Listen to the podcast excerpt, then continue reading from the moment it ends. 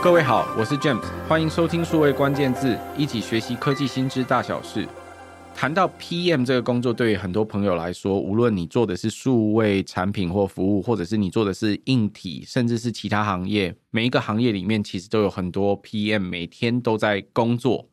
工作的过程里面呢，很多朋友都会谈到，这个工作其实真不像人做的，也不是以前在学校里面或者是还没有入行的时候去思考到你的工作每天日常到底在做什么。其实 PM 啊，其中一个工作是必须夹在客户、夹在老板跟夹在你的工程团队之间。其实很多人都谈到，他们自己有点像是三明治一样，每天都在沟通，但是都非常的困难。在这一集的数位关键字，我们将来做一点点角色扮演，谈到 PM 每天在工作的时候都会碰到些什么问题。在这一集的数位关键字，再次为你邀请到商业思维学院产品管理课程的主理人蔡一芳 Yvonne 来为大家分享 PM 每天在三明治的时候都需要怎么去面对这个三明治，怎么面对沟通。我们欢迎 Yvonne。大家好，我是以望感谢 James 邀请我来这个数位关键字来跟大家谈这个非常困难、这个三难的这个议题。以望我今天要来做做角色扮演。第一个角色扮演，我们想要谈谈很多 PM 每天都会碰到的一些不一样的问题。这些碰到的问题是日常，你几乎在咖啡厅啊，在餐厅里面都会听到朋友的抱怨，或者听到不同桌之间的抱怨，常常在谈到的问题。看看你有什么建议可以给大家。首先，第一个问题，很多的朋友都会谈到啊。呃，老板好像通常就代表了市场或代表了需求方，所以很多时候很多 PM，无论你做专案或者是说做产品的时候，都会碰到的第一个问题叫做老板怎么又变来变去？可是时程我要 deliver 这个产品或服务到市场上已经快来不及了，要怎么办？嗯，这真的是很多 PM 最痛苦的议题，就是老板呢，他可能代表需求方，时程呢，这可能代表资源方，这个呢，两边呢总是在拉扯。那首先呢，我想要先跟大家聊的是，哎，其实老板变是正常的，他如果不变，其实反而比较可怕。因为呢，老板呢，他常常接收很多市场上面的资讯，市场在变，然后呢，我们的利害关系人、客户的要求都在变，所以呢，老板他接收到新资讯，希望很快做出调整，这其实是正常。所以我们不要先认为说是老板很善变，不要先预设。好，但是呢，时辰快来不及，这是现实。所以呢，老板的要求呢，其实呢，也不是不能沟通。你可以让老板知道说，诶，那他加这个东西进来之后呢，可能的影响是什么？可能是对于这个时间的影响，或是说可能呢是如果时间也不能动，那你要移掉什么其他的东西？可能现在已经相对不重要了。所以呢，其实老板呢是可以协调的，并不是一个单向的这个使命必达。他能够做的决策呢，能够提供的资源呢，也比你多很多。你应该要去沟通，在满足老板目标的情况之下，也顾及到你团队的资源的这个这个 allocation。宜芳刚刚的在讲的这个老板哦，其实，在不一样的公司里面，这个老板的阶层或层级绝对不太一样。根据不一样的组织设计，很多时候朋友在不一样的公司里面上班的时候，你所面对的老板很有可能是一个非常大组织的小主管，也有可能是相对一个非常扁平组织的大主管。你面对不同的主管的时候，呃，他也许都是善变的，没有错，可是他分别面对到的问题又不一样。我常提醒大家，不妨换位思考，反过来想。想想今天如果换你当你现在的老板的时候，你会碰到什么问题？他可能还要面对更大的主管，或者是更大的高层、更大的老板。呃，这些的老板他们在市场上每天在接触不一样的资讯，可能会有不同的概念或不一样的理解，所以这时候在传达的过程当中，一定会有落差。每一段落差理解的需求可能都不太一样，所以大老板跟小老板谈的问题，到小老板传达到你身上的时候，你自然会感觉到到这有可能变来变去，更别提。大老板在面对市场环境的时候，他每天可能也得跟投资人啊，跟很多不同的市场的使用者，或甚至潜在的客户对象做直接或间接的沟通。在这个过程里面，他也会接收到某些相关的资讯，所以他当然希望他的组织有机会做调整。所以第一块，老板变来变去，其实还蛮正常的。所以遗忘的第一个提醒，在资源跟老板市场的讯息之间要怎么去沟通，其实你要让他知道。也许他要改变的这个过程，有可能影响到资源的分配或时间的分配，让他们知道优先顺序怎么去做调整。紧接着我要做下一个角色扮演。对于不同的公司来说，其实很多时候，呃，PM 都会碰到下一个问题，谈到资源。谈到资源的时候，可能会讲到说，其实市场常常会有很多需求，很重要啊。我们好不容易针对产品的功能或者是定义已经开出，面对这个需求所需要的资源或所需要的设计。以往紧接着我要开始面对到第二个问题，也是很多 PM 常常问到的问题哦。他们会谈到说，其实市场明明有一个非常重要的需求，我们也针对这个需求，其实已经做了一些产品相对应的设计，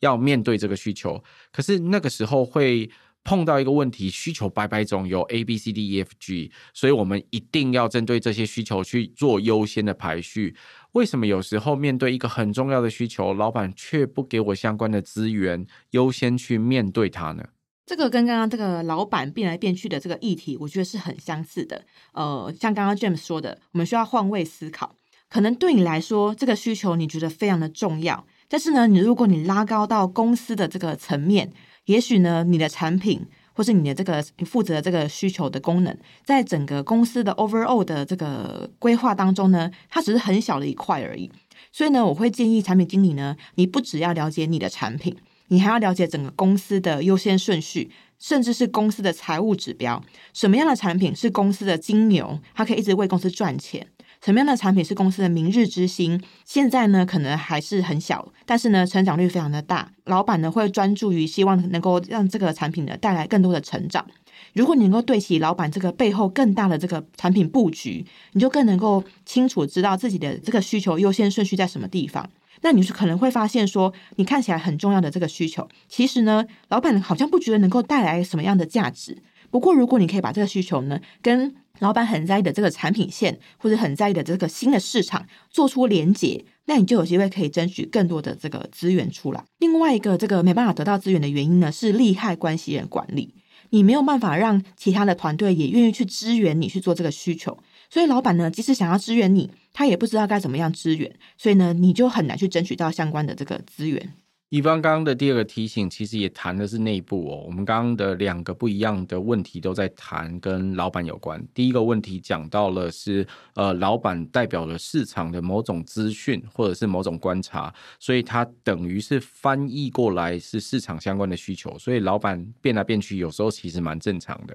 刚刚第二件事情谈到的是，其实我们针对某一个需求已经定义出重点来了，可是为什么这时候我在要满足这个需求所要相对应的呃产品设计的这个过程当中，优先序或者是资源为什么会这么少这么低？那以方刚刚告诉大家说，事实上很多时候你必须要再回头去看看你自己的产品或服务打造的这个过程，跟公司所要达成的目标是不是真的有相关？很多时候从财务目标或指标来看，你就可以看出来说，这个产品也许在现阶段，你把这个新的需求的服务做得这么好的话。也许不是真正最好的答案，这是一部分。另外一部分是公司里面到底有没有哪些资源是同时你真的可以去取用的，是不是他们都愿意支持你？也就是说，反过来说，就算老板很愿意支持你去做某一个专案，或者是做某一个需求，可是事实上公司的其他的资源都有更重要的任务要去达成的时候，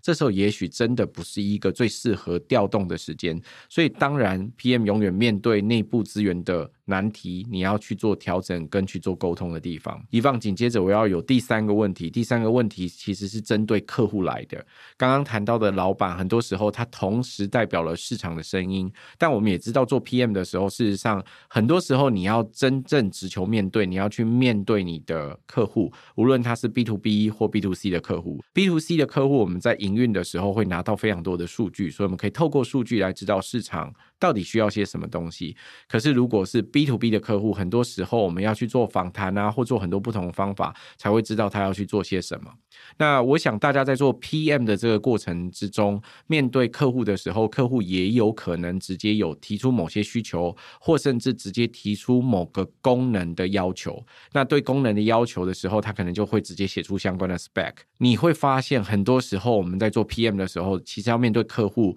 可能会发现我们原来在时里面要达到 A B C D E 五个功能，可是在这个过程里面，可能突然间客户又要加新功能了。所以很多朋友会谈到，客户又要加新功能了，但是他又没有要给我新的预算、新的钱，甚至我要在原本的时间就可以要做到新的功能，我要怎么办？我要永远是去把这些客户不对的需求给推掉，我不要去满足他吗？或者是我要怎么去做调整呢？哇，这也是一个 PN 很困难的问题，就是又要马儿好，又要马儿不吃草嘛。客户又要加功能，但是没有要加钱跟加时间。那我觉得可能要理清几件事情。第一个就是，呃，PM 可能常常会觉得说，哎，客户第一，我就要是满足他的需求。好，那我认为是我们是的确是要尊重客户的需求，但是我们也要管理他的期望，而且呢，我们要让他知道说，哎，其实他们要的这个功能呢，他们是需求的专家，但是功能的设计呢，其实你才是解法的专家。也许呢，呃，你可以达到他的目标，但是呢，你可以用更有效或简单的方法去达成他的目的。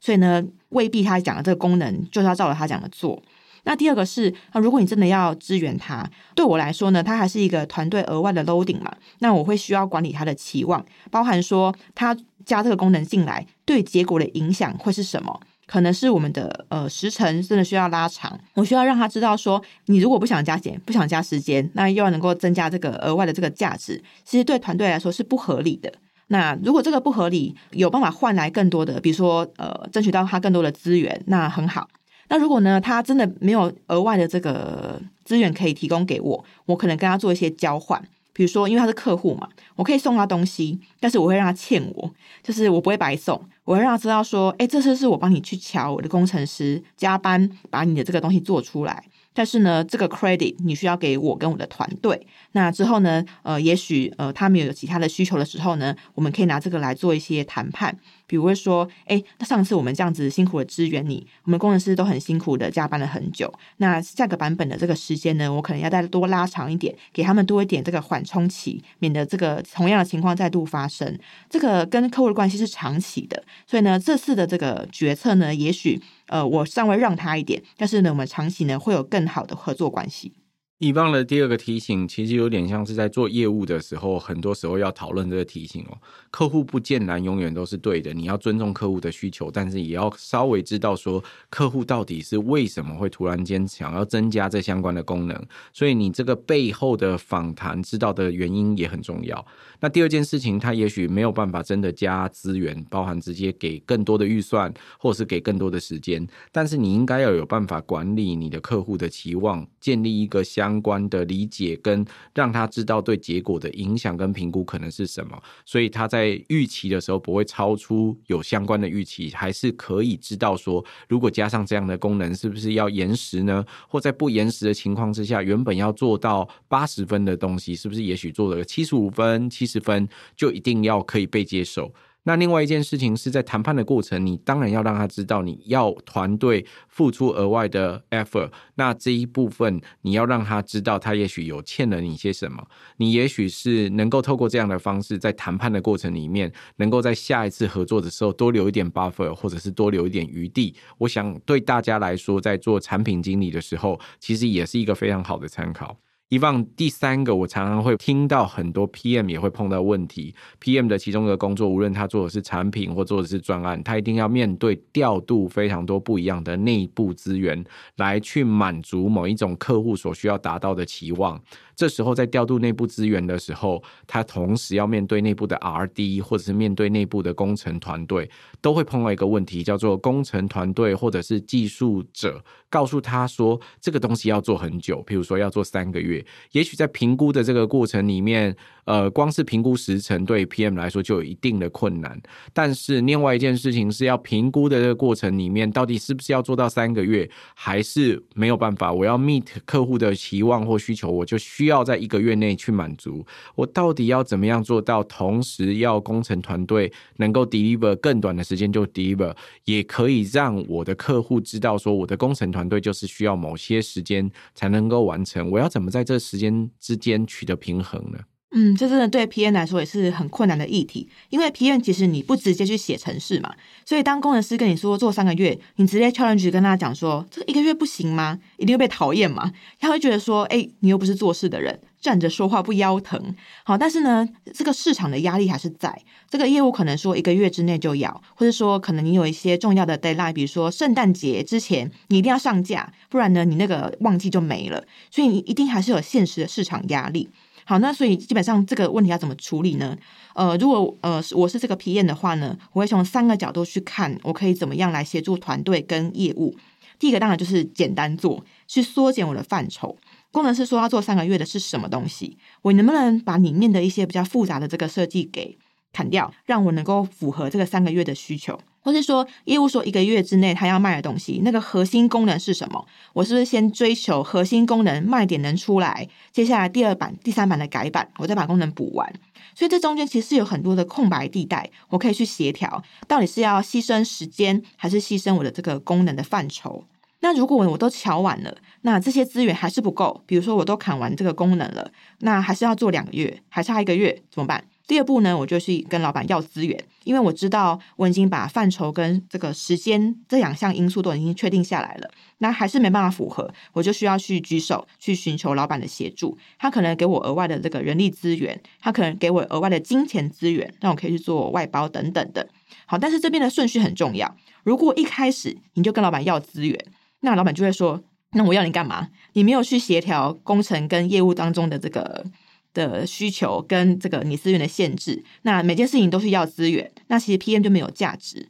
所以我会建议先把你能够瞧的事情先瞧完，真的不行了再对外求援。那我还有第三个这个小撇步，叫做偷时间。什么叫偷时间呢？就是不同部门当中呢，它其实会有很多的 lead time。比如说，假设你要在圣诞节的时候，你需要产品上架，有可能呢当中呢有两个礼拜的时间你在海运。但是呢，如果它真的很重要，也许我可以追求空运，去把海运的时间也偷过来。或是有时候呢，我的产品呢，呃，它会有一些测试的时间，比如说业务说一个月要，其实呢，它只是客户那边呢，可能还要再测一个月。那所以其实你可以在一个月之内呢，给他一个 beta 版，就是给他一个暂时的版本，让对方可以先去做初步的验证。那后续呢，改 bug 或是后续的其他的第二个 priority。第三个 priority 的功能呢，我在下个版本出，但是呢，我就是吃这个客户他去做测试的一些时间等等的。所以其实因为你有很多方的合作伙伴，这里面呢，每个人都会有自己在意的东西，也都有他们手上有的资源，你都可以在当中做一些调度，这些都不是绝对的，你要去抓到那个灰色地带当中，你可以去发挥的这个点。一方刚的提醒，其实也是同时很多 PM 在夹在这之间的时候，需要去做沟通的部分哦。他刚刚有三个提醒，第一个提醒告诉大家要尽可能的简单，意思是你要真的对市场或者是客户的需求要能够理解。他如果开出这相关的 spec，而且希望你的工程师或者是你的技术团队可以实现、可以做得到的话，呃，也许有这么多的 spec，但是其实你可以把功能的范围定义清楚，这时候不一定要完成全部的目标。你就可以一定可以做得到，所以第一个提醒提醒大家要尽量简单做，找到真的可实现的呃这些功能，在时间范围之内尽可能去实现它。第二件事情，针对刚刚不同的谈判的时候，已经知道我大概功能实现的过程，我需要哪些不同的资源，我大概可以用多少的时间去满足它，或用资源去满足它之后，如果还是有资源不足呢？这时候才去开口，希望你的同事或甚至你的老板来协助你调度资源去满足这个过程。所以当然你可能还是需要更多的资源，这时候你才开始对外求助。第三点也很重要，他提醒大家，其实有很多时候可以偷时间。这偷时间很有趣哦，因为呃，你要 meet 一个专案的时程，其实我们看的都通常都是一个 firm day。可是事实上，在很多呃，真实的世界里面，商业运作的过程里面，这个实现其实是有很多不同限制。我想对大家来说，这个供应链很长的过程都有 deliver time，都有 lead time，然后也都有后续要测试，甚至要上线，真的到满足市场的这个不一样的时间。如果每一段的这一个团队，它都有。拉 buffer 的话，事实上这 buffer 里面有很多不一样的空间，所以刚刚遗忘的第三个提醒，提醒大家说，也许你在第一轮的过程可以先给一个 alpha 版，先给一个 beta 版，然后它在测 bug 的过程，你才不断的去做调整，去突破这些限制的部分，所以想对大家来说，其实这也很靠近我们现在很流行的敏捷工作方法。我在 deliver 的时候，先求有，再求好，小步试错，快速的调整，可以用这样的方法，其实就可以 deliver，尤其是数位服务或产品的时候，你可以做改变的地方。以往对大家来说，既然我们都是三明治夹在客户、老板跟工程师之间，事实上每天 PM 都在面对很多不一样的问题，面对这些所谓的三难，你有没有什么特别的建议或思考，可以提醒给大家，在面对每天 PM 团团转的这些过程里面，可以让大家在思考他要怎么去沟通的时候，特别注意的价值观或特别注意的 guideline？嗯，呃，我觉得这几个 case 呢都是很困难的 case。那如果要从当中找出一些共同的这个解法的话，我会总结成五点。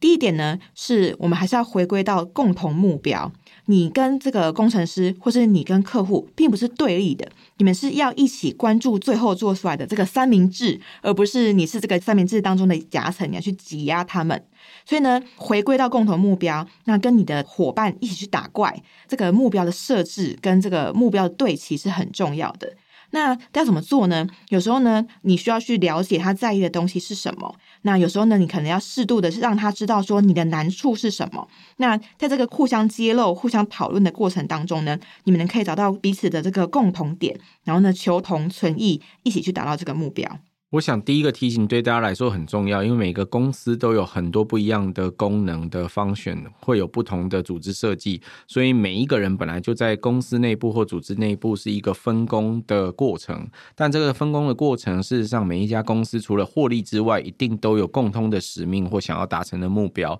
所以以往的第一个提醒，提醒大家在团队面对不同的分工、不同的职位的过程，还是要一起去对齐。共同目标，能够透过这个过程求同存异，最后去满足一个公司所要产生的结果，这是第一点。还有接下来的一些提醒吗？嗯，第二个呢，我觉得呢，还是要更 open minded，不能够预设立场。比如说，你不要觉得说，哎，工程师拉这么久的时间，他们就是在摆烂等等的，他们可能希望能够做出自己满意的作品，或者说呢，他们没有安全感。他们怕说，哎，到时候 delay 会被骂，那我不如现在先拉长一点的时间。哎，有时候呢，他们只是不知道你，他这样子问你加班，他的 return，他到底能够达到什么目的？为什么要加班支援你？或者像老板，老板呢，他也不是变来变去，他们可能常常接收到很多新的资讯，所以呢，他心中这个对产品重要性的排序有变。那你的主管呢，可能也不是不给你资源，而是呢，他可能看到其他地方更需要资源，或是呢，他的资源真的就非常有限，他没有办法给你这个资源。所以呢，重要的是去主动去沟通，去了解他们背后的原因是什么，然后去找到彼此都能够接受的解法。那如果你一开始就预设立场的话，其实你可能就会觉得他就是针对你啊，他就是一个不适任的人啊，等等的，那你的合作就很难进行下去了。以往的第二个提醒，其实也是我常常在呃听到很多朋友的讨论或问题的时候，会特别提醒大家的地方。呃，每一个人在工作的时候都有自己的岗位或自己的角色，没有错。平常的时候，我们可能会看到在沟通的过程，我们是不是被忽略了，或者是我们是不是在呃公司的分配的资源里面，是不是现在不重要了？并没有取得相关的优先顺序或取得相关的资源，可别忘记了，其实你也许可以做角色的对调，或者是重新的扮演。你可以开放的心态来思考，不预设立场的来思考这些相关的问题。你可以看到，呃，不一样的职位或不一样的角色，为什么可能会如何去思考。所以第二个遗忘的提醒，提醒大家尽量保持开放的心胸，能够不预设立场去思考。呃，别人在组织里面现在看到的角色，或者是为什么要做什么样的决策，我想这也是非常好的提醒。好，那下一个点呢，我觉得也是对 P N 来说很重要的点，在于累积 credit，也就是信用。呃，所谓这个信用呢，比如说你在做事上面呢，你这次呢请他帮你，但是呢下次呢他会信任你，你能够帮他搞定他在意的事情，或者沟通上面呢，也让他相信你说到就一定会做到。这个 credit 非常重要哦。如果你在做事情上面有 credit，那你跟老板呃争取资源的时候呢，他会相信你说，哎，你这已经内部瞧过了，已经尽力了，不行才来找他，他会更愿意给你这个资源。你的工程师也是，你对工程师呢说呢，真的不行，我需要你加班来支援我这个专案。他如果相信你，他会知道说你已经跟客户这边呢都谈完，没有办法了，才会回来这个请求他们的协助。那怎么样建立这个 credit 呢？呃，其实我必须说，PM 呢很难公事公办，你必须要跟这些不同的团队伙伴都建立关系，让他们信任你是真的为了大家的共同利益来一起做努力。或者是呢，你需要常常的呃把这个 owner 给归给团队。比如说呢，像我自己呢，在产品做完要发表的时候呢，我一定会寄一封信出来给老板，让他知道说是我们团队共同的努力做到这个结果。甚至我会让团队自己去 demo 自己的这个产品，但当他看到，呃，这是我们工程师呢很努力做出来的这个成果，我会请工程师支援，但是我会把这个得到的这个荣誉、这个成就呢归给我的团队，让我的团队知道说，哎，他为我支援这些些额外的付出呢，其实呢，这个镁光灯呢都有回归到他们身上，所以呢，你会慢慢建立起这个团队对你的信任感。以往的第三个提醒，也是很多公司的朋友在日常在团队里面工作的时候，有时候会忽略掉的点。他提醒大家，其实，在做沟通的这个过程，要持续的在组织里面累积相关的信用。这信用分成很多面哦。如果就个人来讲的话，你每一次去跟人家沟通，取得相关的资源或合作的这个过程，要逐渐的让大家知道你是一个什么样的人，你可以 deliver 什么样的结果，你对大家的 support 是什么。所以这个是跟个人有关的部分。但是很多的 PM 同时也可能要代表某个产品或某个团队，这时候其实要完成一个产品，能够要帮忙的人其实非常多。所以能不能够把这些不同的信用回归到他们的身上，让镁光灯聚到他们的身上。我相信，无论是对内部的老板，对外部的客户来说，这是也很重要部分。能不能透过提醒他们，他们做的哪一些的成就，是让他们有机会可以知道，原来自己可以做得这么好？我相信，也是一个非常好的提醒。第四个点呢，我觉得很重要的点呢，在于建立游戏规则。什么意思嘞？就是很多 PM 呢，他会很擅长做点对点的沟通协调，这已经很厉害了。但是更强的 PM 呢，他们会建立一个整套的流程或是规则，让大家都很清楚这个期待是什么，运作方式是什么啊。比如说，呃，像我自己就会维护一个我的这个产品的功能，跟它所需要开发的时间的一个表跟优先顺序，从高排到低。所以当老板想插件的时候呢，我直接摊出这个表给他看，你现在插这个件，想插在哪个位置之前。想挤掉什么东西，这些都是很客观的资讯，它不是一个很模糊，然后 PM 呢由个人去做判断的东西，那你就很容易去建立这个公信力，你会让大家跟着你的期望走，跟着你的规则走，那他就不会觉得说，哎，其实呢就是靠你自己呃自己想的或是自己猜测的这个结果，而是呢大家可以根据一个客观的规则来决定自己的优先顺序跟自己的资源配置，你会让大家更知道怎么样跟你合作。一方的第四个提醒，特别跟工作流程可能有相关性。对很多朋友来说，因为在工作的内部的工作团队的协作的过程当中，无论是产品推出、打磨的过程、报价的过程，或甚至营运的过程里面，可能每一个公司都有不一样的流程状态。这些流程状态从沟通一直到工作的设计，或者是到呃最后协调出来的成果，或者是在规范上面哪一些可以做，哪些不能做。我相信每一个团队或每一个组织都有自己的美感，自己的呃不同的这些游戏规则。他提醒大家在做 PM 的时候，一定要一个相关的游戏规则。这游戏规则是你必须要让所有的利害关系人都知道这游戏规则会怎么 play，你们会走什么样的流程，什么样的价值观或什么样的决策的过程是可以或不可以的。所以所有人只要按照游戏规则来，这时候你的沟通就会更顺畅、更顺利。最后一个呢，是要善用空白地带来做谈判。很多 PM 会觉得自己很苦啊，在这个多方的这个老板、客户、工程师之间呢，做这个三明治的这个夹层。但事实上呢，就是这个夹层当中呢，会有很多空白地带，是你可以建立价值的地方。如果这每个角色的沟通都很清楚，那其实你无法发挥你的价值。反过来想，假设客户希望加功能，工程师需要时间。你就可以利用增加功能来换取更多的时间，或是你可以去争取老板加更多的人力进来，这些呢都是可以谈出来的。所以呢，一个好的 PM 呢，你应该要关注大家到底都需要什么，还有反过来大家都有什么，从这个需要跟这个已经有的资源当中呢，去交换出一个大家都满意的东西，这是 PM 呢最后呢能够发挥自己谈判价值的一个关键。